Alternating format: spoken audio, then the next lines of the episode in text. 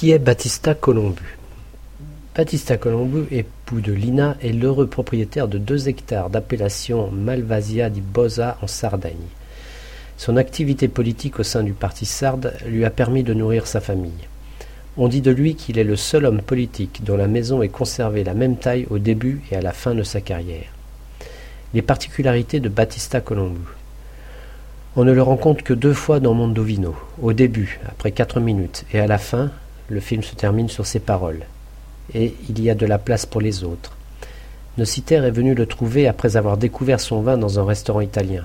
Battista Colombu est un homme tout en simplicité qui apprécie la vie à sa juste valeur. Il apparaît comme un sage. Il se montre très pudique quand sa femme parle de leur rencontre. Les phrases de Colombu que l'on retient.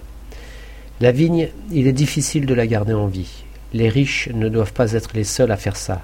Les pauvres aussi en ont le droit. Maintenant, les gens sont paresseux, emportés par le consumérisme. Ils n'ont plus d'identité. Ils ne savent plus d'où ils viennent. Ils se font plus souvent du mal que du bien. Nous avons été réduits au rang de bêtes. Mais même les bêtes choisissent ce qu'elles mangent. Nous avons perdu notre dignité. L'homme ne doit pas se laisser distraire par les chimères d'un progrès qui n'apporte que ruine à lui-même et à la nature, et souffrance aux autres. Nous devrions vivre en paix sur cette terre. Il y a de la place pour les autres un moment ravissant qui suggère sa personnalité. Au milieu d'un paysage enchanteur de par la richesse et la beauté des vignes, Nocitaire demande à Lina quand elle a rencontré son mari. Nous nous sommes rencontrés en janvier 1958.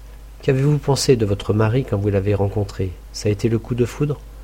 Je ne suis pas vraiment quelqu'un de très décidé, il faut me convaincre. Mais il n'a pas fallu longtemps. Pas vrai, Baptista?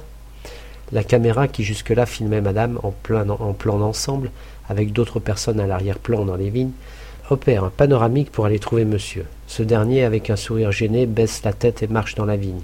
N'est-ce pas charmant, ce grand homme à la sagesse révélée, si timide quand on parle de son intimité?